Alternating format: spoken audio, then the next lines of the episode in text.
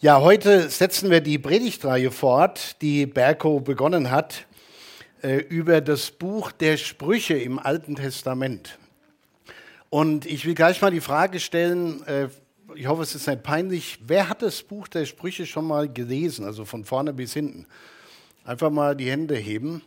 Und alle, die es nicht gelesen haben, äh, seid jetzt nicht enttäuscht oder habt keine komischen Gefühle. Lest es einfach mal so von vorne bis hinten und das ist wirklich eine, eine tolle Sache. Ich weiß von irgendwoher, ich kann mich nicht mehr erinnern, wo ich das aufgeschnappt habe, dass äh, Billy Graham, der große Evangelist, der mittlerweile ja auch verstorben ist, jeden Tag die Sprüche gelesen hat. Und zwar immer passend zum Datum, also am ersten Tag des Monats, äh, las er Sprüche 1, am zweiten Sprüche 2 und das hat er jeden Monat so gemacht. Ich habe das auch mal eine ganze Weile so praktiziert, nicht in letzter Zeit. Aber das ist eine ziemlich gute Übung, um wirklich viel mitzunehmen von dem, was dort an Weisheit vermittelt wird. Und heute geht es hier um das Thema die Gefahren von Neid und Eifersucht. Und ich habe gerade eben da hinten gesessen und so gedacht, das ist so ein heiliger Moment, wir feiern das Abendmahl, das ist so eine schöne Atmosphäre. Und jetzt habe ich so ein knaller Thema. Aber äh, ich denke, es wird alles äh, gut gehen. Warten wir es mal ab. So, die Sprüche sind ja eine hervorragende Sammlung von niedergeschriebenen Erfahrungen. Berko hat ja schon in seiner einleitenden Predigt zu dieser Reihe einiges darüber gesagt, das will ich jetzt nicht nochmal tun, sondern einfach nur sagen, man muss nur aufpassen, dass man nicht immer alles als Verheißung liest. Es gibt Menschen, die lesen alles, was in der Bibel steht, als eine Verheißung, als ein Versprechen Gottes äh, an uns. Da gibt es diesen einen Vers, äh, gewöhne einen Knaben an seinen Weg, wenn er jung ist, dann hält er sich dran, bis er alt ist. Ja? Und das ist eine Erfahrung des Lebens, eine Lebensweisheit, die der, der des Menschen beobachtet hat, für sich aus den Erfahrungen geerntet hat. Aber es ist kein Versprechen. Es gibt Menschen, die haben äh, Mütter, Väter, ihre Kinder wunderbar erzogen und trotzdem ist einiges im Leben der Kinder schiefgegangen. Aber die größere Wahrscheinlichkeit, dass es gut gelingt ist, wenn man es so macht, wie es da steht. So, heute wollen wir uns mit diesem Thema beschäftigen und äh, nicht alle Verse dazu lesen, die es in der Bibel gibt. Da gibt es eine ganze Menge davon. Und wie gesagt, wir wollen uns zum einen mit den Gefahren von Neid und Eifersucht beschäftigen, aber zum anderen will ich auch versuchen, so ein paar Gedanken weiterzugeben. Wie gehen wir denn damit um, wenn uns diese Gedanken beschleichen oder uns wirklich gefangen nehmen? Und in unserem Text, ich lese nochmal zwei, die zwei Schlüsselverse, wir haben die Texte schon gehört, ich lese die nochmal aus der guten Nachricht-Übersetzung. Beneide nicht gewissenlose Menschen, denen es gut geht, sondern gib dir täglich Mühe, den Willen Gottes zu tun. Eine tolle Übersetzung, die hier gegeben wird und eine tolle Herausforderung. Das versteht wirklich jeder. Und dann der Vers aus dem Psalm 73, der gut dazu passt, wo der Schreiber des Psalms sagt, ich war eifersüchtig auf die Menschen, die nicht nach dem Willen Gottes fragen, denn ich sah, dass es ihnen so gut geht. Wer hat das Problem schon mal gehabt? Nein, nein keine Hände zeigen. Aber ich kann ganz offen sagen, ich habe öfters dann mit, mit Neid zu tun gehabt in meinem Leben, wenn man sieht, das sind Menschen, die sind so gottlos und die sind so erfolgreich. Die sind so gottlos und trotzdem so gesund. Wie kann das denn sein? Wir waren hier in unserem Urlaub an drei verschiedenen Plätzen mit unserem Wohnwagen unterwegs. Zuallererst im Allgäu, ganz in der Nähe, da wo wir unsere Gemeindefreizeit machen, äh, für zwei Nächte. Das war wunderschön. Und dann sind wir von dort äh, weitergefahren nach Südtirol und dann schließlich nach Bled oder Bled in Slowenien, wo wir letztes Jahr schon mal waren. Und äh, wir haben, die Ute hat dort einen versucht, einen Camping, einen Platz zu buchen, der ein bisschen besser ist als so der normale Campingplatz. Also nicht der allgemeine Platz, sondern die, die, der Stellplatz, wo man sein Fahrzeug hinstellt. Und das sollte nicht sein. Also sie hat eine Absage bekommen und als wir dorthin kamen, stieg sie aus dem Auto und sagte, weißt du, ich frage noch mal, ob wir nicht so einen besseren Platz kriegen. Und dann geht sie da an die Rezeption und meldet sich und tatsächlich, wir kriegen so einen guten Platz, wo man über alle anderen drüber hinwegschaut und äh, richtig sensationell. Etwa 50 Meter von unserem Stellplatz entfernt stand ein Wohnmobil. Das habe ich nur im Fernsehen gesehen oder auf der Campingmesse in, in Düsseldorf. Per, wir waren da und haben die Dinge auch betrachtet. Äh, könnt ihr euch das vorstellen? Nicht nur ein Wohnmobil, ein Lebenstraum. Man konnte die Seiten so einen halben, dreiviertel Meter ausfahren, damit der Innenraum größer wird. Hinten eine Garage, um das Auto reinzufahren. Das stand dort und, naja, neugierig wie ich bin, WLAN hatten wir auch. Mal gegoogelt, was kostet es denn? Reicht die Rente?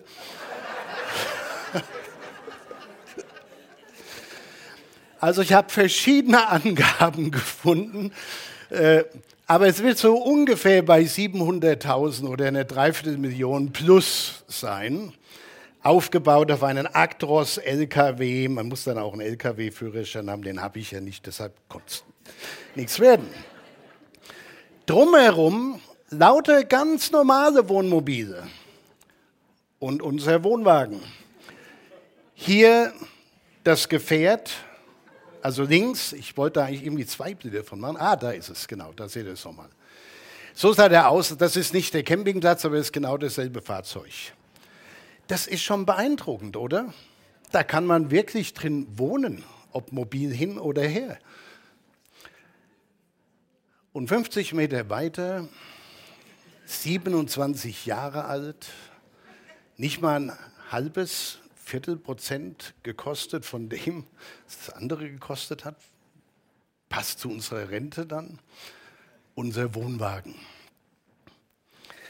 Und es war ganz interessant, wie viele dieses Traummobil beäugt haben. Nicht so bewusst, keiner hat sich da vorgestellt, oh, ist das toll.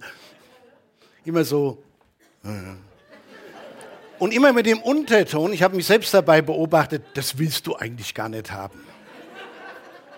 Das brauchst du nicht. Da kannst du die Straße nicht fahren, die, das, das will man nicht. Was hat es nochmal gekostet? Immer so diese Gedanken, naja, man will es nicht haben, aber fahren würde man es ja doch mal gerne. Oder kennt ihr sowas? Und ich bin dann wieder zurück in unseren Wohnwagen und der hat auch eine kleine Toilette, alles funktioniert, sogar die Spülung. Also alles wunderbar, aber das ist wirklich ein Edel, ein, ein Traum gewesen. Und ich weiß nicht, was andere Leute da so gedacht haben. Ich hatte so den Eindruck, da hängt so ein bisschen Neid in der Luft. Na, das sind ja, jeder hat ja so sein Bestes und ja, das haben wir halt nicht. Und ich weiß nicht, was der Monaco-Heimer gedacht hat. Er kam aus Monaco, da haben wir viel, viel Geld. Wie viel Eifersucht da war. Aber ich habe so gedacht, ja, das aus Monaco und das andere aus Lützelhausen. Genau, wunderbar. Es reicht für uns. Aber die Frage ist dann, wie viel Neid und Eifersucht entsteht heute, nicht nur auf Campingplätzen natürlich, sondern in Freundschaften, in Beziehungen. Und wie oft haben diese Sünden Beziehungen völlig zerstört, weil man so neidisch war, dass man mit dem anderen gar nichts mehr zu tun haben wollte, weil man eifersüchtig war. Neid und Eifersucht, das könnte man als ich habe mal so ein Wort kreiert, Zwillingssünden bezeichnen. Die sind tatsächlich unterschiedlich und ich will kurz erklären, wo, wo der Unterschied zu sehen ist. Äh, Neid ist ja auch übrigens eine der sieben Todsünden und wird sogar in den zehn Geboten angesprochen, ganz am Ende. Du sollst nicht begehren deines nächsten Weib, Markt, Ochs, Esel, alles, was man so haben kann, Wohnwagen, Wohnmobil. Du sollst das nicht begehren. Das ist ein Gebot. Also wenn wir ertappt werden in unserem Inneren, dass wir neidisch sind oder eifersüchtig, dann ist das nicht mal nur ein, ja, es ist halt mal so ein komisches Gefühl, sondern es ist eine Sünde. Es ist, wir übertreten ein Gebot. Und immer dann, wenn wir überzeugt sind, dass eine andere Person etwas besitzt oder erhält, was dieser nach unserem Ermessen nicht zusteht, dann empfinden wir Neid. Und wir alle haben das schon erlebt. Und dabei geht es nicht nur um Materielles, sondern da geht es auch um Liebe. Andere bekommen Liebe gezeigt und für mich interessiert sich niemand. Zuneigung, Aufmerksamkeit. Man ist neidisch auf den, der die bessere Klassenarbeit schreibt, auf den, der den besseren Job hat oder das bessere Gehalt bekommt im Job, die bessere Ausgangsposition mitbringt. Warum bin ich, wie ich bin und warum geht es den anderen besser wie, wir, wie mir? Neid, Eifersucht, das macht Menschen kaputt. Eifersucht ist aber dann das Empfinden, das sich einstellt, wenn man Verlustängste spürt. Man Angst hat, etwas zu verlieren. Die Angst, die Freundin an einen anderen zu verlieren. Ich war ja tatsächlich auch mal jung und ich war bekannt dafür, ja, so eine Freundin nach der anderen zu haben, also ganz jung, neun oder zehn, nee, 14, war schon, war schon so, wie es war. Und wenn dann irgend, so meine Freundin jemand einem anderen schöne Augen gemacht hat, oh, weiß nicht, ob ihr euch noch daran erinnern könnt, aber die meisten haben solche Probleme in ihren jungen Jahren kann man nachts nicht schlafen. Was geht da ab? Was passiert da? Ich muss mal gucken, muss mal hinterher schauen. Eifersucht, die Angst, Freundin, den Freund zu verlieren, den Ehepartner an jemand anders zu verlieren, die Angst, Anerkennung im Job zu verlieren, wenn eine andere Person auf gleicher Ebene steht und der es doch besser geht wie einem selbst.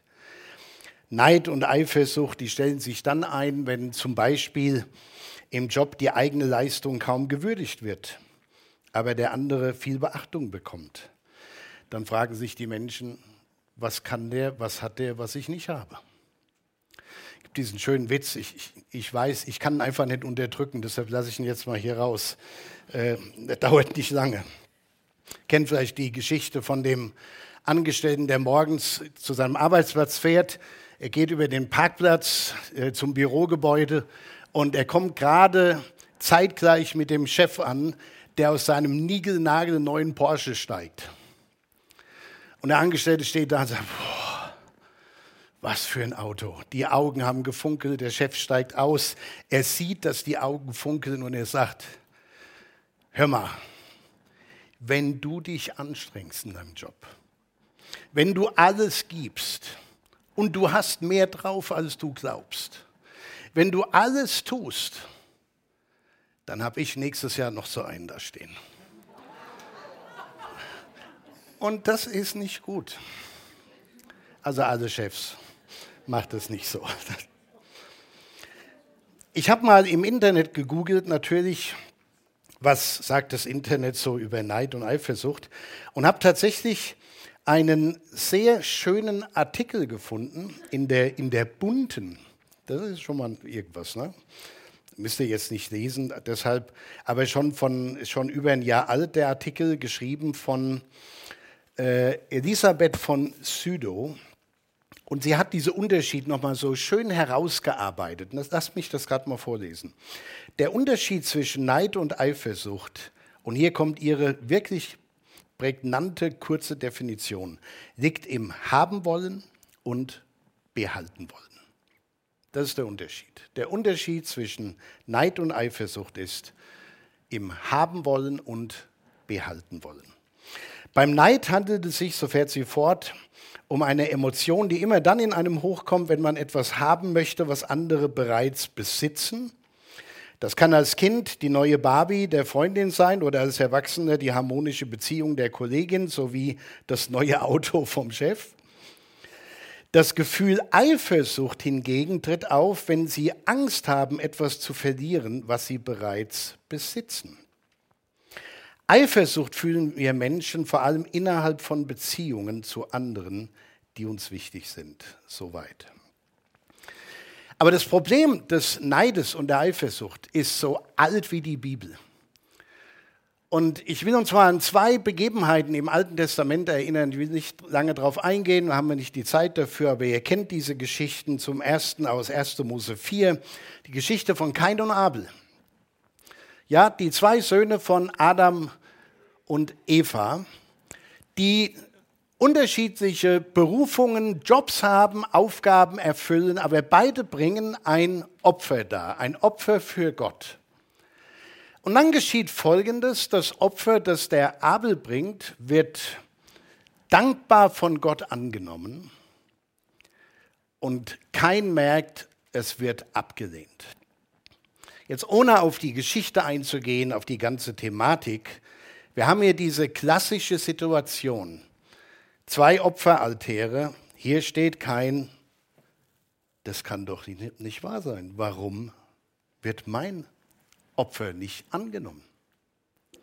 Und vielleicht geht es euch manchmal so wie den beiden bei euren Gebeten. Ihr betet um etwas und dann hört ihr von anderen in der, in der Gebetsstunde oder im Erzählen oder im Gottesdienst, wenn ihr dann über ein, das eine oder andere redet, Gott hat mein Gebet erhört, so toll, so klasse. Und ihr sagt, ich bete schon so lange für eine ähnliche Sache. Nichts tut sich. Und da merken wir, Neid und Eifersucht, das ist nicht einfach nur weg, weil wir sagen, wir sind gläubig und wir gehören zu Gott. Das gibt es im geistlichen Leben sehr stark. Die andere Geschichte, nur kurz angerissen, aus 1. Mose 37, die Geschichte von Josef, einem der Söhne von Jakob. Der war der Jüngste, also, an einer Stelle war der Jüngste, dann kam noch einer, aber dann, ja, er wurde verwöhnt. Der bekam einen bunten Rock, so nennt es die Bibel, ein schönes Kleid, die anderen hatten das nicht. Und die Brüder wurden neidisch. Und die, der Neid und die Eifersucht ging so weit, dass sie sich sagten, den müssen wir loswerden.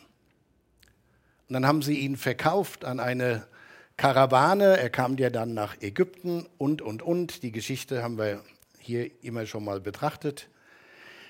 Es war der Neid und die Eifersucht, die dazu geführt hat, dass sie so etwas Schlimmes getan haben. Sie haben ihren Bruder verkauft. Und wenn ihr euch heute Abend Tatort anschaut, gibt es heute Tatort oder Polizeiruf, keine Ahnung. Wiederholung auf jeden Fall. Äh, aus was sind diese Krimis gemacht? Um was geht es da? Sehr oft um nichts anderes als um kaputte Beziehungen, um Neid, um Missgunst, um Eifersucht.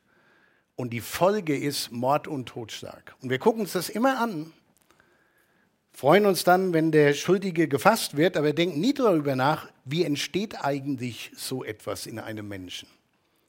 Und ich möchte mal behaupten, sonst würde es in der Bibel nicht so oft genannt werden, dass das Potenzial dafür, neidisch zu sein, eifersüchtig zu werden und vielleicht sogar Schlimmes zu denken und möglicherweise zu tun, dass das Potenzial in sehr vielen Menschen steckt. Wenn nicht sogar in allen, wenn auch nur ganz, ganz wenig. Der Asaf, der Chorleiter, der Worship-Leader Davids, der schreibt in Psalm 73 im zweiten Vers, doch beinahe wäre ich irre geworden. Ich wäre um ein Haar zu Fall gekommen. Asaf war ein Mensch, der Gott angebetet hat, der sich darauf spezialisiert hat, Menschen anzuleiten, wie beten wir Gott an. Ich habe da eine kleine Predigt drüber gemacht für den ERF. Aber er war der, der, der Chorleiter Davids. Und er sagt, als ein tiefgeistlicher Mensch, beinahe wäre ich irre geworden. Und warum? Ich war eifersüchtig. Und zwar eifersüchtig auf die Menschen, die nicht nach dem Willen Gottes fragen, denn ich sah, dass es ihnen zu gut geht. Das ist schlimm. Menschen werden irre an ihrer Eifersucht und am Neid. Und daher hat es der österreichische Schriftsteller Franz Grillparzer so schön auf den Punkt gebracht, Eifersucht ist eine Leidenschaft, die mit Eifersucht was Leidenschaft. Ist immer zerstörerisch, macht immer kaputt. Beide Empfindungen, Neid und Eifersucht, haben immer einen gemeinsamen Ursprung, nämlich die Unzufriedenheit mit sich selbst, aber auch das Gefühl, nicht gut genug zu sein. Und, und auch das ist ein Problem unserer Zeit und Generation, dass wir das im Grunde immer wieder gesagt kriegen.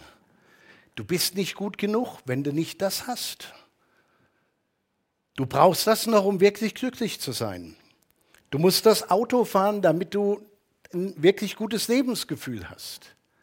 Und dann gucken wir auf die anderen, die das haben und wir haben es nicht. Neid und Eifersucht gründen sich in der Unzufriedenheit mit sich selbst und das Gefühl, nicht genug zu sein. So, und jetzt kommt die Frage, das kommen wir zum wichtigsten Punkt der Predigt oder den Punkten am Schluss und ich will es versuchen, nicht zu lang zu machen. Wie gehen wir als Menschen, die mit Jesus unterwegs sind, mit diesen Empfindungen, Emotionen um? Was machen wir damit? Ich weiß, das ist heute kein Thema, wo wir nachher am Tisch unten beim Kaffee zusammenstehen und sagen, erzähl du doch mal, wo du deine Probleme mit Neid hast. Ja, das ist so ein bisschen im Grauen. Und deshalb will ich euch ein paar Punkte mitgeben und ich hoffe, die sind hilfreich. Und wenn sie hilfreich sind, macht es weiter so. Erstens, mach dir bewusst, was da in dir vorgeht und dass diese Empfindungen weder für dich, für einen anderen noch für deine Beziehung gut sind, sondern zerstören. Das muss man sich bewusst machen. Wenn diese Gedanken hochkommen, dass man sich erstmal vergegenwärtigt, ja, ich habe diese Gedanken. Und nicht so tut, als, ja, das kommt jetzt mal so ein bisschen, aber ist ja eigentlich nicht so schlimm. Doch, das, das Biest sucht sich immer neue Nahrung. Und deshalb muss man sich dem Biest stellen und sich bewusst machen, ja, ich habe das. In Sprüche 27, da steht ein schöner Vers, Zorn, auch so eine Lebenserfahrung. Zorn ist grausam und Wut wie überschäumendes Wasser. Doch noch unerträglicher ist Eifersucht. Oder in Sprüche 14,30, Eifersucht ist wie eine Krebsgeschwulst. Es frisst sich immer weiter fort und es macht einen kaputt. Und der Apostel Paulus hat einen wirklich super Rat gegeben. Nicht unbedingt jetzt direkt zu diesem Thema, aber ganz ehrlich, im Nachdenken über diese Predigt dachte ich, das ist genau das Wort, das vielleicht der eine oder andere braucht. Der Apostel Paulus schreibt nämlich, irgendwie habe ich da einen übersehen, genau, jeden Gedanken, der sich gegen Gott auflehnt, nehme ich gefangen und unterstelle ihn dem Befehl von Christus. Ich finde, das ist ein total hilfreiches Wort. In der Psychologie, wenn ich mich recht entsinne, würde man sagen, das ist ein Gedankenstopp, ein geistlicher Gedankenstopp. Ich sage, ich lasse nicht mehr zu, dass diese Gedanken mich beschäftigen, mich auffressen, mich aushöhlen, mir keine Kraft und Zeit mehr lassen, über wichtigere Dinge nachzugeben. Ich hau auf den Tisch und sage, hier steht es in Gottes Wort, dieser Gedanke, ich nehme den gefangen und gebe ihn an Jesus. Auch sowas darf man an Gott abgeben und sagen, Herr, ich lasse es bei dir. So macht euch bewusst, was da in euch vorgeht. Warum ist es so wichtig? Ich habe ein schönes Zitat auch beim Googlen gefunden von Heinrich Heine. Äh, das hat es in sich. Der schreibt, Missgunst und Neid hat Engel zu Fall gebracht. Missgunst und Neid. Ich will so zu sein wie Gott. Ich bin neidisch auf was Gott ist. Missgunst und Neid hat Engel zu Fall gebracht. So, das erste ist, sich das bewusst zu machen, damit umzugehen, das an Gott abzugeben. Das zweite ist, übe dich darin, dankbar zu sein. Steig in deinen Wohnwagen und sag, ist doch klasse, dass wir den haben dürfen. Okay? Das haben wir so gemacht. Dank Gott in jeder Lebenslage, hat Paulus an die Thessalonicher geschrieben. Und Arthur Schopenhauer, ein anderes Zitat, das ich gefunden habe, sagt, wir denken selten an das, was wir haben, aber immer an das, was uns fehlt. Uns geht es doch so gut wie nie zuvor, jetzt mal ganz allgemein betrachtet in der Gesellschaft. Wir haben so viel, wir können so viel machen, wir haben so viele Freiheiten, aber wir sind nie zufrieden. Und die Tatsache ist, umso mehr man hat, umso mehr man kriegen kann, umso mehr man weiß, was es noch alles gibt, umso unzufriedener werden die Menschen. Irgendwann muss man mal sagen, Schluss jetzt, ich bin zufrieden. Wir haben ein Gemeindemitglied, die nicht mehr, schon seit Jahren nicht mehr in den Gottesdienst kommen kann. Das ist die Marianne Reis, die jetzt mittlerweile auch etwas dement ist und ich weiß nicht, wie es ihr jetzt geht, aber so war das jedenfalls vor etlichen Wochen, als ich bei ihr war. Sie ist jetzt bettlägerisch, es geht ihr nicht mehr gut, aber sie hat, solange sie konnte, hat sie unsere, die Gemeinde in ihren Gebeten berücksichtigt. Sie hat für, für die Pastoren gebetet, für die Familien der Pastoren. Sie hat gebetet für Dinge, die sie wusste. Sie hat mit großem Interesse immer den Gemeindebrief gelesen. Sie wusste immer, was los war, konnte halt nicht mehr kommen. Und sie wohnt in einer ganz schlichten Wohnung. Den heizt sie in der Küche mit einem Holzofen. Berg und ich waren jetzt schon einmal oder zweimal da. Der Ofen ist genial. Man könnte neidisch werden. Ohne Witz, das ist ein richtig altes Stück, das noch funktioniert. Und wenn man die Marianne gefragt hat, wie geht es dir, hat Marianne immer geantwortet, ich bin zufrieden. Und an ihrem Gesichtsausdruck konnte man ablesen, dass sie das auch war. Und nicht einfach nur so ein Satz, ach ja, es geht mir ganz gut. Ich bin zufrieden. Sie hat mir, wie ich das letzte Mal da war, in ihrem Bett und sie waren nicht immer ganz bei der Sache, manchmal in einer anderen Zeit oder so, war schon lustig. Und sie sagt, aber ich kann die alten Lieder noch, die wir in der Kirche gesungen haben. Und wenn ich nachts nicht schlafen kann, dann singe ich diese Lieder. Unfassbar ich bin dankbar. Und ich sage deshalb bewusst, übe dich darin, dankbar zu sein, weil es einem nicht zufällt. Man muss sich darin üben und dankbar sein. Ein dritter Punkt, ich habe nur vier, also keine Angst, wird nicht mehr lang. Hör auf, dich mit anderen zu vergleichen. Das machen so viele Leute, sich mit anderen zu vergleichen. Die gehen kaputt daran, weil wir werden, es wird immer bessere geben in jedem Bereich des Lebens, in, in der Geschäftswelt, im Sport, in der Schule, in der Kirche, äh, Prediger, Theologen, was immer, es spielt überhaupt keine Rolle. Es wird immer bessere geben. Sondern dankbar annehmen für das, was Gott in einen selbst hineingelegt hat, was er aus uns gemacht hat und das Leben, seine Berufung zu leben und aufhören, sich mit, selbst, mit anderen zu vergleichen. Noch ein Zitat von dem dänischen äh, Theologen und Philosophen Sören Kierkegaard. Der hat mal gesagt, das Vergleichen ist das Ende des Glücks und der Anfang der Unzufriedenheit. Genau so ist es. Vergleichen zu stoppen und zu üben, sich am Glück und Erfolg und Besitz der anderen zu erfreuen, das ist eine Herausforderung. Das, das muss man üben. Ich habe lange Zeit, manchmal, wenn jemand Musik gemacht hat, gesungen hat, habe ich so gedacht, ah, wie könntest du das auch noch besser hinkriegen? Und irgendwann musste ich mir sagen, das Problem ist nicht nur, dass ich das nicht hinkriegen werde. Da hat mir Gott einfach nicht genügend Talente geschenkt. Die haben andere bekommen.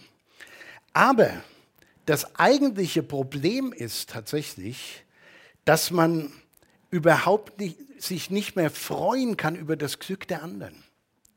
Ja, wenn jemand was Neues hat, dass man sagt, ich freue mich so für dich, dass du das haben kannst, dass du das machen kannst, dass du das geworden bist. Und nicht mit dem Gedanken, ich hätte es ja auch gern gehabt, aber, sondern einfach mit, mit, mit echtem, aufrichtigem Herzen zu sagen, ich bin so dankbar, dass es dir so gut geht. Das ist eine Herausforderung für manche. Manche können das nicht.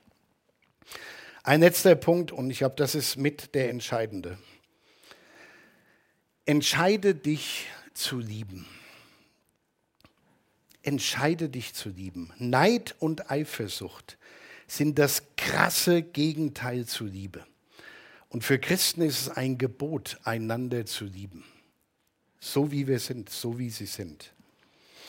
Ich habe ein, ein schönes Buch, leider nur in Englisch, sonst hätte ich es mal hier für andere empfohlen. Das heißt Glittering Vices. Da geht es um die sieben Todsünden.